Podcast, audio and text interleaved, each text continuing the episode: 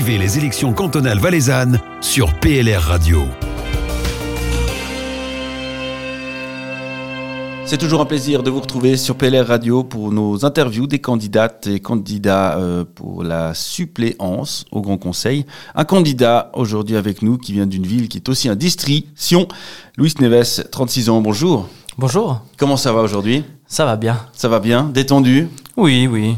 On va parler un petit peu de vous avant de, parler de vos engagements politiques, de votre expérience, de vos attentes aussi, et puis euh, bien sûr de votre thématique.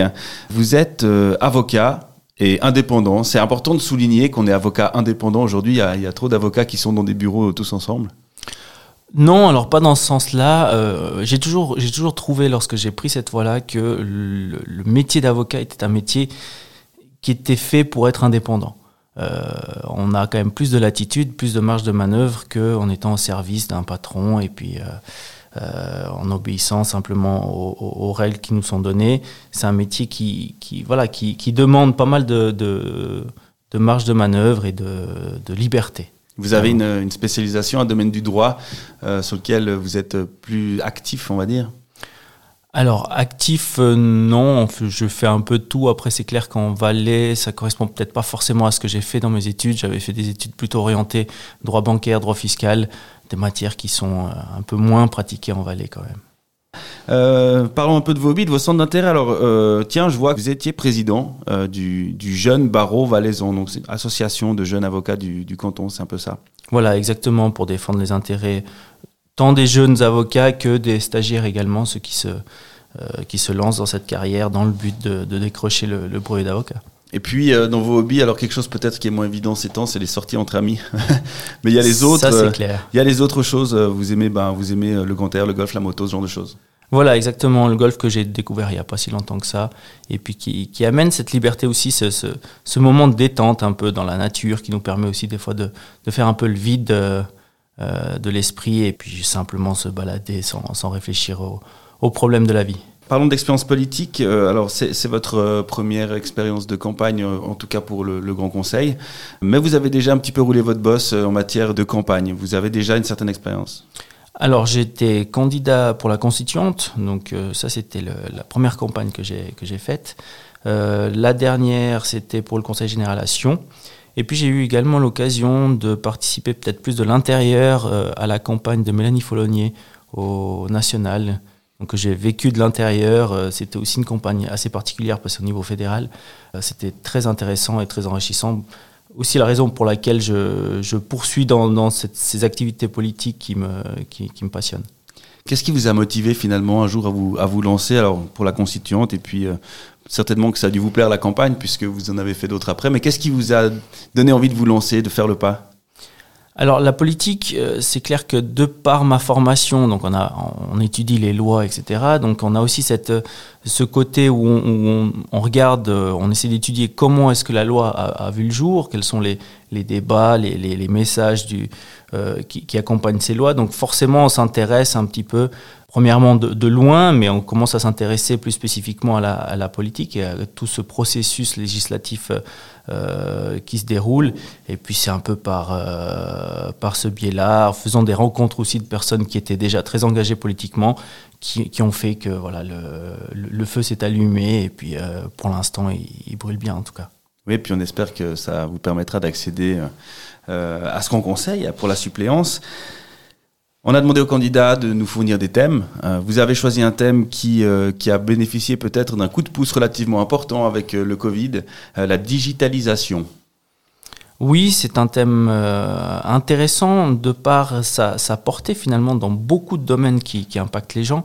là, avec le Covid, on a eu un, enfin, ce, point-là a eu un petit coup de pouce effectivement avec tout le télétravail qui, est maintenant obligatoire dans la mesure du possible. Euh, c'est un thème qui, qui, permet pas mal de choses, qui aussi qui a un côté peut-être euh, environnemental, qui permet aussi d'économiser de, sur du papier, etc. Donc c'est un thème assez intéressant, je trouve. Est-ce qu'il y a des points particuliers? Parce que c'est vrai que c'est très, très large. Hein. Quand on dit digitalisation, euh, vous l'évoquez, c'est très large. Il y a des, des, points sur lesquels, selon vous, il faudrait, il faudrait insister ou travailler en particulier?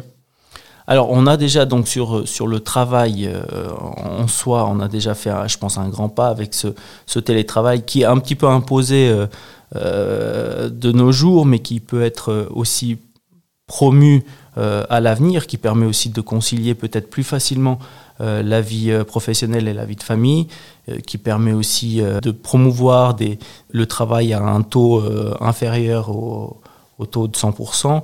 Ça permet de, faire pas mal de choses. Ça, c'est dans le domaine du travail. Il y a dans le domaine de l'administration également, qui nous, je pense que la digitalisation nous permettrait euh, de diminuer drastiquement tout ce qui est bureaucratie, de permettre aux services de l'État de, voilà, de, d'accéder à ce numérique et de faciliter euh, pas mal de démarches, que ce soit pour les entreprises, pour les assurances, etc le e-guichet en quelque sorte, hein, pouvoir développer tous ces services euh, à distance. Voilà, pour finalement diminuer l'obligation de se rendre physiquement euh, dans les services de l'État pour aller demander un papier ou autre. Vous pensez qu'on est, on est en retard en Valais sur ce, sur ce niveau-là? On parle beaucoup de, du Valais technologique, de, de, de, de l'EPFL Valais, de la Fondation The Arc qui développe beaucoup de choses. Euh, sur l'aspect de digitalisation, alors du point de vue institutionnel ou même globalement, en Valais, on a encore du, du, du progrès, on a un peu de retard alors, il y a toujours, on peut toujours mieux faire. On, on a pas mal de choses à faire. Euh, si je parle peut-être d'un domaine que je connais, la justice, il y a quand même des, des, des projets qui sont en cours d'échange de dossiers euh, via le, le, numérique. Il y a pas mal de choses qui sont en train d'être mises sur pied. Euh, il y a toujours une possibilité de mieux faire, mais c'est clair qu'en termes d'innovation, de, de, etc., en Valais, on est, on est pas mal à la pointe de, euh, du sujet. On est en pleine campagne, il y a le Covid. Alors euh, la digitalisation peut-être ça peut aider à faire campagne dans ce, genre de cas un peu particulier, le monde numérique. Comment est-ce qu'on s'organise pour faire une campagne dans cette période? Alors c'est clair que la campagne comme on la connaît traditionnellement a été très très bousculée ces derniers temps. on peut ou très peu avoir de contact avec les gens, pouvoir discuter, se rassembler, etc. Donc on, a dû peut-être plus euh, axer cette campagne sur le numérique, sur les réseaux sociaux, et bien, évidemment. Euh, ça se faisait déjà auparavant, mais c'est clair que là, ça devient finalement le, principal euh, moyen pour véhiculer ces idées. Il y a des actions particulières qu'on peut mettre en avant, qu'on peut relever, qui sont planifiées ou qui vont être faites? Alors au, sein de notre liste, on a, on a, fait quelques, on a fait des vidéos pour nous présenter, pour euh, développer certains, certains thèmes qui nous tiennent à cœur. Euh, on a cette initiative PLR euh, Radio qui est, qui est une excellente idée aussi. Merci. Euh, et puis c'est clair que ça passe. Euh, après, dans mon cas personnel, ça passe aussi par des discussions avec euh, avec des personnes amies qui mettent peut-être en relation aussi avec d'autres personnes, essayer de convaincre. Mais ça se passe toujours en très petit comité pour bien sûr se plier aux, règles en, vigueur. Vous l'avez dit, il s'agit de convaincre. Alors dites-moi le mot de la fin. Comment convaincre votre interlocuteur de voter pour votre liste?